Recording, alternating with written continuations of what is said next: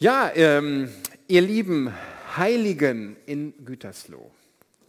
Manchmal spreche ich euch ja mit Sünder an, heute mit Heilige. Und manch einer reibt sich vielleicht verwundert die Augen. Nanu, hat Holger eine Bekehrung erlebt jetzt, von den Sündern zu Heiligen hin? Ähm, wie ist das eigentlich als Gemeinde? Was ist die passende Anrede? Sind wir die sündigen Menschen von Gütersloh, die sich hier im Namen Jesu treffen, oder sind wir die Heiligen? Und wenn ihr das mal so in euch heranlasst, dann denkt ihr vielleicht, naja, Sünder finde ich jetzt sehr negativ am Sonntagmorgen. Äh, da gibt es sicherlich noch schlechtere Menschen als ich. Und wenn ich jetzt aber sage Heilige, dann denkt ihr vielleicht, oh, heilig ist aber auch eine Hausnummer. Also so ganz heilig fühle ich mich auch nicht. Äh, zu den Heiligen gehöre ich auch nicht so richtig. Also ich bin irgendwie so in der Mitte, oder? Was sagt die Bibel denn eigentlich? Ich nehme es mal vorweg und das soll heute das Thema sein. Äh, was sind wir eigentlich, Heilige oder Sünder? Die Antwort ist beides. Wir sind in Christus geheiligte Sünder. Als solche treffen wir uns immer. Ähm, Martin Luther hat das so genannt, schon vor 500 Jahren, Simon Justus et Peccator, wir sind Sünder und Gerechte zugleich. Sünder und Heilige, als solche kommen wir immer zusammen in der Gemeinde. Und in dieser Spannung und in diesem Zwiespalt erleben wir auch, und vielleicht kennt ihr das auch, manchmal fühlt man sich, wenn man zur Kirche kommt, dass man sagt, oh, eigentlich habe ich es nicht verdient, ich erlebe das auch immer wieder, manche, wenn das Abendmahl kommt, dann sagen man nicht, oh, ich weiß nicht, ob ich es heute nehmen kann. Manche trauen sich nicht mal zur Kirche zu kommen, habe ich auch schon erlebt. Jemand hat mir gesagt, ich komme nicht mehr zu euch. Ich bin nicht so heilig. Ich bin zu schlecht. Bin zu, ein zu großer Sünder. Das sind natürlich so Momente, wo es einem richtig wehtut im Herzen, wo man rufen möchte, halt, halt, ich komme doch auch. Ja? Und du kannst dann auch kommen, glaube ich. Und äh, manch einer, der fühlt sich vielleicht manchmal heiliger als der Papst. Oder manchmal ist es auch so, weiß nicht, wenn man aus dem Lobpreis kommt gerade, wenn du einen so mitgenommen hast, Gott macht alles neu und der Himmel hat sich so ein bisschen geöffnet, dann denkt man, boah, Halleluja, Gott, du bist wunderbar und ich mit dir zusammen, was ist das einfach schön. Und dann ist es manchmal fast schlimm, äh, wenn so ein Moment der Anbetung aufhört und man kommt wieder im Jetzt an. Äh, meine Frau und ich waren am Freitag in einem Gebetshaus, haben für uns beten lassen mal. Und dann haben die so eine Dreiviertelstunde gebetet. Das ging dann so im Flug vorbei, diese Zeit. Und wir saßen so, drei Leute beteten für uns. Und äh, am Ende dachte ich, dann fing der an zu reden einfach so. Und dann dachte ich, ach, hör auf zu reden, Junge. Ich will weiter in der Stille, in der Gegenwart Gottes sein. Betet einfach weiter. Das sind dann ja diese heiligen Momente, die man manchmal erlebt. Vielleicht kennt ihr das auch kann ich euch mal empfehlen, einfach mal so einen Tag in ein Gebetshaus zum Beispiel zu gehen. Nun ja, heute habe ich mir überlegt, soll es mehr so eine Lehrpredigt geben, eine thematische Predigt. Letzten Sonntag haben wir Erntedank gefeiert, das ist ja immer so ein Hochfest. Da haben wir Abendmahl gefeiert und ich habe sie eingeladen zur Nachfolge, die unterschiedlichsten Leute äh, und, oder unterschiedlichsten Gruppen. Heute ein bisschen Lehrpredigt zum Thema Heilig, Heiligung, heilig leben. Was heißt das eigentlich?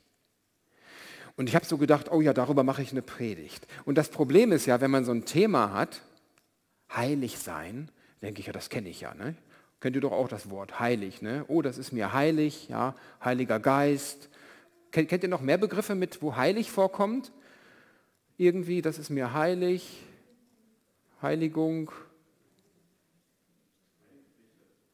Heiligsblechle, was? Hat das jemand gesagt? Ja. Ja? Ach, du hast es gesagt, okay. Heiligsblechle, ja. Es ist so in den Volksmund reingegangen, ja. Hat einer noch irgendwie, fällt einem noch gerade was ein mit heilig? Die heilige Messe, oh ja, genau. Richtig, man muss manchmal erst so richtig nachdenken. Stimmt, die heilige Messe ist das. Äh, die heilige Schrift, ja. Die heilige Nacht. Genau, wir benutzen dieses Wort recht häufig. Merkt ihr, ne? So langsam kommen wir in Fahrt. Scheinheilig. Super. Heiligenschein. Oh, scheinheilig, Heiligenschein. Jetzt sind es immer mehr Fahrt auf. also, wir merken, dass, was? Die heilige Dreifaltigkeit, ja, genau. Heiligenhafen. Oh ja, genau. In die Stadtnamen mit eingegangen sogar, ja. Kannst du es heil machen? Schöne, schöne Abzweig nochmal. Wir merken, in dem Wort heilig, Heiligung kommt das Wort heil drin vor. Ja? Wenn etwas heil geworden ist. Ja, wir nähern uns so langsam dieser Wortbedeutung an. Bei so einer, ja? Thematischen Predigt ist ja manchmal hilfreich, sich erstmal so ein bisschen zu sagen, okay, worum geht es eigentlich? Was ist das für ein Wort? Wo, wo, taucht das bei mir eigentlich auf? Wir merken also, es kommt im Alltäglichen vor, aber in der Beschäftigung habe ich gemerkt, was bedeutet heilig eigentlich? Habt ihr da auch eine Idee, was man, wie man das so definieren könnte? Heilig? Abgesondert, Abgesondert ja? Ganz, ja? Perfekt, sagt jemand, ja? Rein, Gott geweiht, ja, Gott verbunden, unzugänglich. Wir merken richtig das Spannungsverhältnis, in dem wir uns schon bewegen. Einfach nur so auf den Zurufen. Ich liebe das ja mit euch zusammen zu predigen. Das ist immer schön. Da merkt ihr die Stärke der Gemeinschaft, die Kraft der Gemeinde. Nicht? Das ist ja Priestertum aller Gläubigen, was wir leben. Wir kommen zusammen und jeder bringt so viel schon mit. Und wenn wir das zusammen auf den Haufen werfen, dann haben wir richtig, richtig viel. Also wir merken diese Spannung zwischen, zwischen abgesondert äh, und zwischen unzugänglich und zwischen Gott geweiht, hingegeben, haben schon eine ganze Menge Begrifflichkeiten. Und so ist es auch. Das beinhaltet das. Ihr habt das schon alles ganz gut äh, so in dieser Menge. Ähm, Im alttestamentlichen Kadosh, ja, besonders das Besondere, wirklich das Gegensatz zu profan. Ja, das, das Alltägliche ist das Profane, was wir so alltäglich gebrauchen. Und dann gibt es das Heilige, das Besondere, dieses Abgesonderte, diesen Bereich, ja, dieses Unzugängliche oder irgendwie ganz leicht andockbare. Im Neuen Testament ist es das Wort Hagios, das Griechische, das dem das am meisten vorkommt, wird auch für Heiliger Geist benutzt. Wir hatten den Begriff eben auch schon. Im Neuen Testament verändert sich die, die begriffliche äh, Grunddefinition. Im Alten Testament war es sehr stark, wenn etwas heilig war, dann war das wirklich Gott geweiht, abgesondert. Äh, man, man, man konnte sich dem kaum nähern. Das war das Heiligtum, das Allerheiligste im Tempel. Das war der Bereich, wo Gott wohnte. Also das Heilige war der Ort, wo der Normalsterbliche, also wir alle, überhaupt null Zugang gehabt hätten, in der Regel. Und im Neuen Testament hat es eine Wendung erfahren. Heilig ist, das, äh, ist der Heilige Geist, der heilig macht. Und wo das Heilige durch die Gegenwart Gottes andockt in dem Profan und es heilig macht. Jetzt mal so ganz grob. Jetzt sind wir so ein bisschen eingestiegen äh, in die Bedeutung der Begrifflichkeiten und ich möchte, bevor wir zum Predigtext kommen, einen Vers aus 1. Korinther 1, Vers 30 vorwegschicken, der nochmal wie so eine, einen Grundton deutlich macht Bevor wir jetzt also in biblischen Text einsteigen, es wird, keine, wird ein bisschen Themenpredigt sein, aber ansonsten nehmen wir uns einen Bibeltext einfach vor, von dem aus wir das Thema jetzt ein bisschen entfalten, also kein Gesamtschriftstudium. Und ähm, ich habe hier nochmal aus 1. Korinther 1, Vers 30, das ist also am Anfang des Korintherbriefes einen Vers genommen, weil ich finde, es macht nochmal sehr, sehr deutlich, ähm, was, äh, was den Horizont von Heiligkeit ausmacht. Da heißt es, durch ihn aber seid ihr in Christus Jesus. Und jetzt kommt es, der für uns zur Weisheit wurde durch Gott und zur Gerechtigkeit und zur Heiligung und zur Erlösung. Große Begrifflichkeiten, merken wir, tauchen daran auf. Eine Weisheit, Gerechtigkeit, Heiligung, Erlösung. Eigentlich müssten wir für diese Begrifflichkeiten nochmal wieder so ein Wortstudium machen, wie wir es gerade gemacht haben. Mir ist nur eins wichtig in diesem Vers. Äh, Jesus Christus wurde für uns zur Heiligung. Wenn wir also über Heiligung sprechen, dann sprechen wir auch immer über Jesus Christus selbst, der das für uns geworden ist. Jesus Christus ist sozusagen immer der Schlüssel und der Zugang zu allem, was wir entdecken in der Bibel und an Weisheit und Lehre. Das heißt, nicht wir nähern uns dem Gott und dann haben wir irgendwie eine Fülle, sondern erst kommt Christus, der für uns zur Heiligung wurde, zur Erlösung, zur Gerechtigkeit, zur Weisheit und der uns dann das Wort Gottes aufschließt. Das ist so ein kleiner Exkurs. Hier nochmal der 1. Korinther 1, Vers 30 in einer anderen Übersetzung, äh, wo es alles ein bisschen übersetzt ist, damit die Begrifflichkeiten nicht nur so schwer sind. Ich kann es nochmal vorlesen. Euch aber hat Gott zur Gemeinschaft mit Jesus Christus berufen. Mit ihm hat er uns alles geschenkt, nämlich er ist unsere Weisheit. Die wahre Weisheit, die von Gott kommt. Und durch ihn können wir vor Gott als gerecht bestehen. Durch ihn, also durch Jesus, hat Gott uns zu seinem heiligen Volk gemacht und von unserer Schuld befreit. Also mit Fokus auf heiligem Volk, durch Jesus Christus sind wir heilig. Wenn wir also angesprochen sprechen werden als Heilige, dann ist es passend, weil Jesus Christus uns heilig macht. Das heißt, wenn jetzt einer hier sitzt und denkt, Hilfe, Hilfe, ich fühle mich gar nicht so, kann man sagen, das kann sein, wie du dich fühlst, weiß ich nicht. Du kannst ganz viele Gefühle haben, kannst vielleicht müde sein, genervt sein, äh, äh, kannst dich selbst verdammen, oder fühlt sich vielleicht ganz toll heute. Das Wichtige ist, in Jesus Christus bist du heilig, hat Gott dich zum Heiligen gemacht. Und das wollen wir nochmal in dem Predigtext auch nachlesen. Der steht in 1. Petrus 1, die Verse 1 bis 3 und dann nochmal 13 bis 16. Also in zwei Etappen gehen wir da durch. Und ich lese das jetzt mal. Da steht, Petrus, Apostel von Jesus Christus, an alle Menschen, die Gott erwählt hat und die in der Fremde verstreut leben. In Pontus, Galatien, Kappadokien, in der Provinz Asia und in Bithynien und in Gütersloh. Könnte man heute noch ergänzen, ne? wenn der Text in uns hineinspricht. Eure Erwählung geschieht durch den Heiligen Geist, der euch zu Heiligen macht so hat Gott es vorherbestimmt. Denn er wollte, dass ihr sein gehorsames Volk werdet, reingewaschen durch das Blut von Jesus Christus.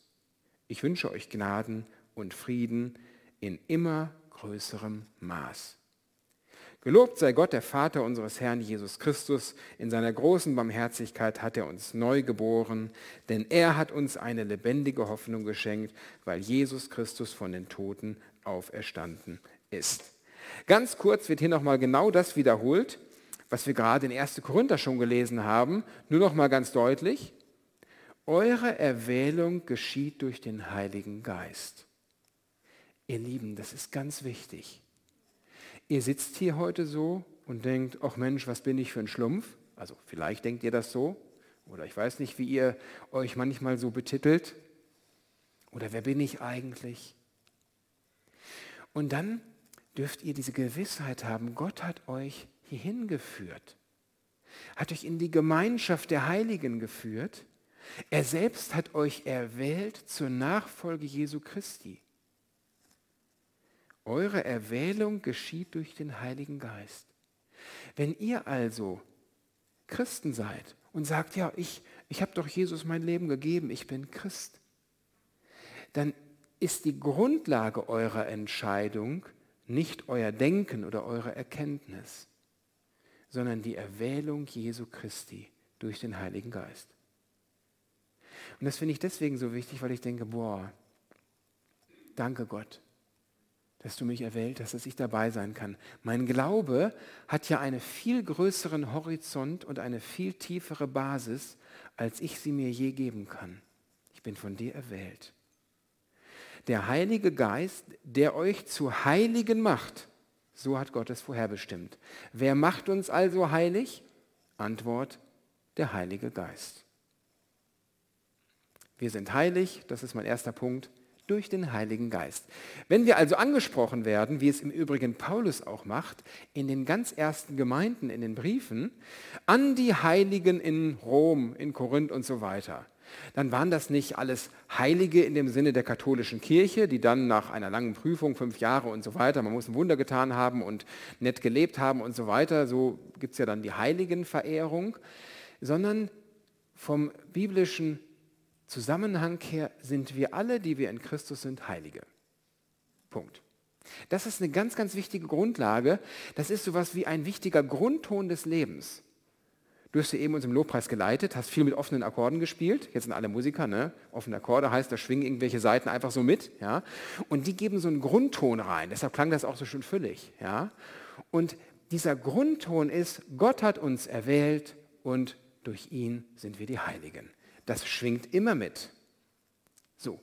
Der eine oder andere mag jetzt vielleicht schon einschlafen und sagen, pff, meine Güte, ja, das weiß ich doch alles, ist ja auch schön, dass wir heilig sind durch den Heiligen Geist und jo, was kommt jetzt? Jetzt kommt der zweite Teil der Predigt und jetzt nehme ich euch mit in ein Spannungsfeld, beziehungsweise nicht ich, es macht der Bibeltext, ja.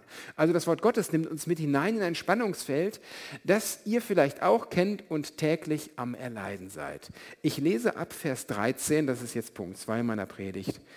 1. Petrus 1, die Verse 13 bis 16. Da heißt es, darum macht euch bereit und gebraucht euren Verstand Bewahrt einen klaren Kopf.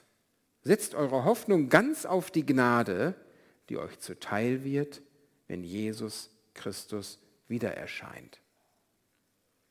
Ihr seid doch gehorsame Kinder. Lasst euch nicht von Begierden beherrschen wie früher, als ihr noch unwissend wart. Vielmehr sollt ihr in eurem ganzen sollt ihr in eurer ganzen Lebensführung heilig werden, so wie der heilig ist, der euch berufen hat. In den heiligen Schriften steht, ihr sollt heilig sein, denn ich bin heilig. Soweit bis Vers 16. Vers 17 habe ich jetzt rausgelassen. Und jetzt werden wir in das Spannungsfeld hineingenommen. Erster Punkt war, wir sind heilig, weil wir von Gott berufene sind und der Heilige Geist uns heilig macht. Punkt. Das ist der Grundton des Lebens. Und jetzt, du kannst den Text ruhig stehen lassen von mir aus, dann haben wir den nochmal, den letzten Satz gerade, so Vers, äh, Vers 16 genau, oder Vers, Vers äh, genau 15 geht auch, wie, wie du willst. Vielmehr sollt ihr in eurer ganzen Lebensführung heilig werden. Hier wird also über etwas Zukünftiges gesprochen, über einen Prozess. Wir sind herausgefordert, heilig zu leben, weil wir Heilige sind. Weil man könnte jetzt ja sagen, wenn wir Heilige sind, und was soll ich jetzt machen den ganzen Tag? Ja, soll ich fröhlich pfeifend äh, Lobpreislieder singen? Und Gott sagt, nein, ich lade euch ein, heilig zu werden.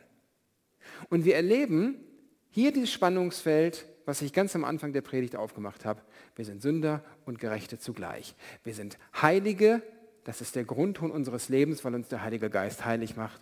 Und wir sind immer zugleich diejenigen, die am Werden sind, die es noch nicht ganz sind.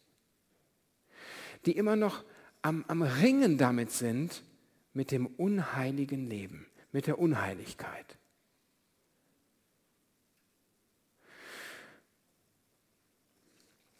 Heilig heißt, heilig sollen wir leben, weil Gott heilig ist. Nicht damit wir in den Himmel kommen, steht hier, sondern die Motivation ist, lebt heilig, weil Gott heilig ist. Was heißt dann also heilig leben? Es geht nicht darum, den Grundton des Lebens sozusagen neu zu bespielen, sondern auf dem Grundton, dass wir Heilige sind, heilig leben. Heißt, wir sollen ein Leben führen, das dem angemessen ist, wer wir sind. Ich habe letzte Woche dieses Beispiel gebracht. Wer da war zum Erntedankgottesdienst, ich habe gesagt, Mann, wir benehmen uns als Christen manchmal so, wir sind eingeladen zu einem exzellenten Mahl von einem Vier-Sterne-Koch oder was es da alles gibt, Drei-Sterne-Koch, Fünf-Sterne-Koch, ich weiß nicht, ja. Irgendwer hat mich mal auferklärt, wie der Unterschied ist zwischen Sterneköchen und Hotelsternen und so. Egal. Also zu einem exzellenten Mahl und wir gehen aber immer wieder in die Küche zum Komposteimer und ernähren uns davon. Wir verhalten uns manchmal wie die ärmsten Verbrecher, obwohl wir eingeladen sind zum Tisch des Herrn. Wir leben manchmal ein Leben, was unserer Berufung unwürdig ist. Und da sagt Gott hier, Da sagt uns das Wort Gottes, nein, lebt ein Leben, was der Berufung würdig ist. Lebt heilig. Was heißt das konkret? Wie sieht das ganz konkret aus? Ich gebe mal so ganz paar Beispiele, damit man so langsam so ins Denken reinkommt. Was heißt heilig leben? Das Kernbeispiel hatten wir eben schon, das fand ich schön. Heilig leben heißt dann in Verbindung mit Gott leben. Das ist der Kern. Heilig heißt in Verbindung mit Gott leben. Heilig leben heißt nicht perfekt leben. Es geht nicht um Perfektion, sondern um die Beziehung mit Gott. Und ich komme auf diesen Zwiespalt gleich nochmal, ganz praktisch. Aber erstmal so viel, das ist ganz, ganz wichtig. Weil wir machen häufig den Fehler, dass wir sagen, heilig leben heißt, ich muss ganz gut leben und gut tun. Was heißt heilig leben aber jetzt ganz konkret, wenn ich sage in der Beziehung mit Gott? Heißt das, ich soll immer dann, wie es dann äh, manche ja gemacht haben, auch immer wieder in der Kirchengeschichte, äh, immer versuchen, den Kopf geneigt zu haben, immer im Gebet zu sein, immer wippend. Das kann man ja im Normalfall nicht, wenn man arbeitet, zur Schule geht, wenn man am Sport machen ist oder wie auch immer. Wie kann das ganz konkret aussehen? In der Gemeinschaft mit Gott leben heißt zum Beispiel, in Bezug auf die Schöpfung, wenn wir sagen, oh, heute ist aber ein schöner Tag, ich genieße das. Und diese Schöpfung nehme ich wahr als von Gott wunderbar gemacht. Wie auch immer er das geschaffen hat, aber ich lobe Gott da drin und sage, boah, ich genieße diesen Tag, ich genieße die Schöpfung, den Spaziergang, ich freue mich darüber und freue mich über die Gegenwart Gottes, dass er mir so in der Schöpfung begegnet. Wenn ich als Heiliger lebe, und dann wird Gott meine Gerechtigkeit, dann wird er derjenige, der für mich alles in allem ist und ich muss mich nicht um meine Gerechtigkeit kümmern. Ich kann mich vielmehr für die Gerechtigkeit anderer einsetzen. Und so geht es weiter. Ich muss andere nicht verurteilen, weil ich weiß, auch sie sind Geschöpfe Gottes. Ich kann anderen eher helfen und es machen, wie Jesus es gemacht hat, sie nicht richten, sondern aufrichten. Ich kann Barmherzigkeit walten lassen. Heilig leben heißt so leben, wie Gott leben würde und Gott gelebt hat, beziehungsweise Gott durch mich leben lassen. Und wenn das einer jetzt so hört und denkt, boah, das ist aber auch eine Hausnummer, Holger, das ist irgendwie, das kriege ich irgendwie gar nicht so hin, ja, das klingt alles so fromm, das ist so weit weg von meinem Leben. Und ich erlebe das auch immer wieder in Gesprächen und habe das auch selber erlebt und möchte euch mal so in eine Erfahrung mit hineinnehmen, wie ich das so erlebt habe. Ich habe für all die, die online dabei sind, eine, eine Skizze gemacht ähm, auf PowerPoint und für euch, die ihr hier seid, ich wusste nämlich nicht, wie das mit den Stiften ist und mit, dem, mit der Lichtspiegelung und sowas. Ähm, wenn ich jetzt hier auf diese Wand male, dann kannst du, also jetzt kommt der dritte Punkt, genau praktisch heilig leben, wie geht das? Äh, du kannst dann gleich oben die Skizze einblenden, aber ich kann ja erstmal ein bisschen malen und dann äh, kann der Bimator nach der Hälfte ungefähr das einblenden. So, das ist unser Leben. Du wirst irgendwann geboren hier ähm, als kleines Kind, lebst irgendwie so und lernst irgendwann auf diesem Weg, auf dieser Welt, hast hoffentlich Glück, so wie ich, lernst irgendwann Jesus Christus kennen. Das ist für viele ein Wendepunkt im Leben, die erste Begegnung mit Jesus Christus und sie sagen, wow, super, ich habe endlich Jesus Christus kennengelernt. Und der Clou in der Begegnung mit Jesus Christus ist häufig derjenige gewesen, dass äh, wir den Zuspruch bekommen haben, so war es bei mir, Jesus macht dich frei zum Leben. Weiß nicht, wie das war beim Buju, ja, 3D, was du erlebt hast, was so der Knackpunkt ist. Jeder hat ja einen unterschiedlichen Knackpunkt. Und bei mir war es so der Punkt der Gnade, dass ich gedacht habe, oh, Jesus ist einer, Gott ist einer, der mir gnädig ist. Das war eine ganz wichtige Sache. Und der vergibt mir meine Schuld. Er wird meine Gerechtigkeit im Leben. Gott ist mir gnädig. Ich sage mal, ich schreibe mal hier die Gnade hin, das war so meine Erfahrung. Jemand anders hat vielleicht die Erfahrung der Liebe gemacht, dass das ganz wichtig ist. Bei mir ist es die Erfahrung der Gnade. Und weil Gott so gnädig ist, darf ich mich ihm zuwenden und bin mit ihm zusammen. Das war für mich die Hinwendung zu Jesus Christus. Und dann begann etwas Neues. Nämlich dann wurde mir gesagt, okay, jetzt bist du auch Christ, Gott ist dir gnädig gewesen, das ist gut. Jetzt kommt die nächste Stufe des Lebens. Also, das eine war die Gerechtigkeit vor Gott, dass du in den Himmel kommst. Und jetzt geht es aber weiter, du musst den Next Level leben. Du musst nämlich Heiligung leben. Du musst ja heilig, hei, oh Mann, Heigilung. Ne? Ach, hier ist ein Schwamm. Gott. Heiligung. Darüber sprechen wir ja heute. Was ist Heiligung? Und mein Gedanke war, das war so der Next Level im, im christlichen Glauben. Hier, bis hierhin hat Gott alles getan. Ja, das ist das Zeichen des Kreuzes. Und dann, wenn ich Christ bin, dann bin ich herausgefordert zu tun. So haben wir das ja auch im Bibeltext eben gelesen, ja? 1. Petrus 1, 1 bis 3. Gott ist es, der euch erwählt, der Heilige Geist, der erwählt euch. Oh, der hat mich erwählt. Er ist es, der euch heilig macht. Uh, super, ja, ich bin mit dabei. Und jetzt, dann liest du die Bibel ein bisschen weiter, dein Leben geht mit Jesus ein bisschen voran. Jetzt werdet ihr heilig, bitteschön. Und mir sagte mal zu Recht damals in der Jugendgruppe schon jemand, wir Christen haben es ja eigentlich viel schwieriger als die anderen.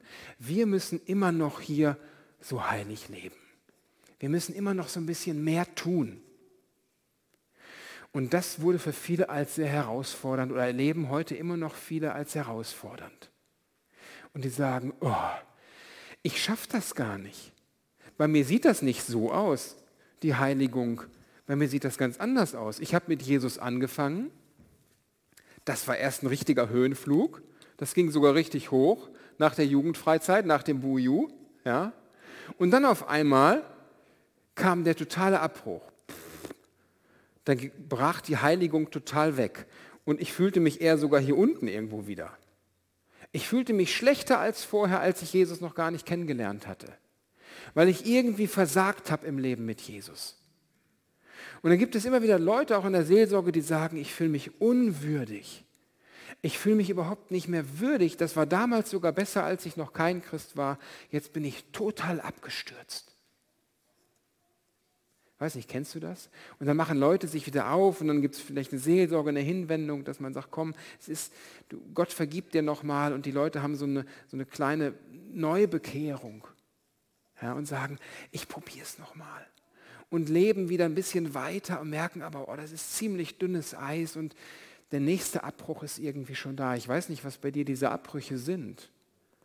Vielleicht sind das Dinge in dem Leben, die du noch mit keinem anderen besprochen hast. Das erlebe ich immer wieder manchmal im sexuellen Bereich, Finanzen, in der Partnerschaft, in Beziehungen, in Gedanken. Da gibt es immer wieder Dinge, wo wir sagen, das traue ich mich mit keinem anderen zu teilen. Wenn ich das sagen würde, wenn ich die Leute wirklich hinter meinen Heiligenschein, hinter meine Scheinheiligkeit blicken lassen würde, das wäre schlimm. Aber ich fühle mich eigentlich hier unten irgendwo wieder. Und das ist der Grund, warum viele Christen auch immer wieder, ich habe das letzte Woche so skizziert, zum Komposteimer rennen und sich unwürdig fühlen. Ihr Lieben, ich glaube, wenn wir 1. Petrus lesen, dann müssen wir den Text, und das ist immer wieder wichtig, im Zusammenhang lesen. Und zwar in der Gänze. Und du kannst mal die erste Folie jetzt einblenden zum Thema. Geht nicht? Doch, achso, Genau, da habe ich es nochmal aufgemalt für all diejenigen, die, die das hier nicht so gut lesen können. Ich glaube, wenn wir hier das so erlebt haben, dann verstehen wir Heiligung falsch. Und ich glaube, dieses Verständnis von Heiligung ist nicht richtig, denn wir haben etwas vergessen. Und das ist mir der einzige Punkt, den ihr heute mitnehmen könnt, der wichtig ist. Der Grundton der Rechtfertigung und Gnade, der geht das Leben lang weiter. Ja? Der hört nicht auf, bis in Ewigkeit. Eine Ewigkeit ist so, ne? Ja. Dass wir gerechtfertigt sind in Jesus Christus, das ist der Grundton des Lebens, die Grundmelodie. Das gilt immer weiter und du kannst niemals tiefer fallen als in Gottes Hand. Der Heilige Geist ist es, der uns heiligt. Punkt. Und dann sind wir eingeladen, ja, wir sind eingeladen, wo wir Christus kennengelernt haben, dass Paulus hier zu Recht sagt, jetzt lebt aber auch heilig, lebt eurer neuen Berufung gemäß. Das ist Heiligung. So. Und dann passiert es immer noch wieder, dass wir abbrechen, dass diese Berufung abbricht. Aber sie bricht immer nur dort bis dorthin ab, bis wir wieder am Kreuz Jesus sind und sagen, Jesus, ich brauche dich. Was kann also passieren in deinem Leben schlimmstenfalls, wenn du fällst und wenn du versagst in der Heiligung? Du findest dich beim Kreuz Jesu wieder. Und dann kannst du wieder anfangen. Und dann werden diese Momente vielleicht immer kürzer. Bei mir war das so, als ich relativ neu Christ war und mich bekehrt hatte, ja, war ich auch total euphorisch, habe gedacht, Jesus, jetzt reiße ich das voll ab. Und dann bin ich hier auch total gefallen. Ja. Und dann habe ich ganz lange gebraucht, ein Jahr fast, bis ich wieder eine, eine Erlebnis hatte, wo ich verstanden habe, Gott richtet mich wieder auf zum Weg der Heiligung. Und ich glaube, Weisheit im Glauben und Reife in der Nachfolge sieht so aus, dass diese Lücke immer kürzer wird, dass wir immer wieder Abbrüche haben, wo wir unheilig leben, aber dass die Momente, wo wir in der Gemeinschaft mit Gott leben, und das meint Heiligung, dass das Licht Jesu auf unser Leben scheint und wir in der Gemeinschaft mit Gott leben, das ist die Gemeinschaft mit Gott hier, dass diese Momente immer mehr werden, dass wir immer mehr Leben im Licht haben und dass das länger anhält und wenn wir Abbrüche haben, dass wir schnell wieder ansetzen können in der Gemeinschaft mit Gott. Und wenn ich erste, so verstehe ich 1. Petrus, was ich euch vorgelesen habe, auf dem Weg der Heiligung. Wir können nie tiefer fallen als in Gottes Hand. Die die Grundlage unseres Lebens ist die Rechtfertigung und die Grundmelodie geht immer durch. Und das Beste, was mir passieren kann, ist, dass ich jemand bin, der ständig sich am Kreuz wiederfindet. Und deshalb ist der Heilige, der ganz viel strauchelt, der barmherzigste. Der ganz viel Jesus Christus und ganz viel Gnade braucht, das ist der Mensch, der am barmherzigsten wird. Und deshalb sind die heiligen Menschen oft die barmherzigsten Menschen, die wirklich Heiligen. Und dann, wenn natürlich Heiligkeit mit Perfektion verwechselt wird, Perfektion ist ein Schutzmechanismus. Perfektion heißt immer, ich will gut sein und ich habe Angst, dass mich jemand entdeckt, wie ungut ich bin. Manchmal Leute gehen so her und sagen, nee, ich kann das nicht machen, ich, ich neige zu Perfektion. Das heißt eigentlich im tiefsten Herzen, ich schäme mich für das, wie ich bin. Und deshalb muss ich so viel tun, dass ich sehr gut bin. Könnt ihr mal gucken, wenn das Leuten begegnet. Ist jetzt sehr hart vielleicht, aber könnt ihr mir auch gerne mal nachgehen. Wir sind ja nicht im Gottesdienst, um nur die, die, uns zu streicheln. Aber Perfektion ist immer, der Wunsch nach Perfektion ist immer ein Zeichen davon, ich habe Angst, dass mich jemand erkennt, wie ich wirklich bin. Und das Schlimme an Perfektion ist eben, das kann sogar so weit gehen, dass ich ohne Gott auskommen will. Ich möchte so gut sein, Heiligung wird dann etwas als was Gutes betrachtet, was im Endeffekt auch ohne Gott auskommen kann.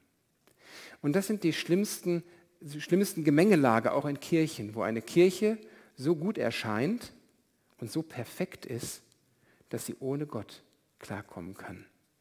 Und eine Kirche, die in der Heiligung ist und nicht in der Perfektion, erkennt man daran, dass sie immer wieder hier landet auf dem Weg der Rechtfertigung und Gnade und wo man Zeugnisse hört von Menschen, die abstürzen und die immer wieder Christus brauchen. Ihr Lieben, ich möchte jetzt noch ein Gebet sprechen und dann wollen wir noch Jesus antworten in, in der Anbetung für all diejenigen, die sich gerade entdeckt haben, dass sie abgestürzt sind und euch zusprechen, ihr fallt in Gottes Hand.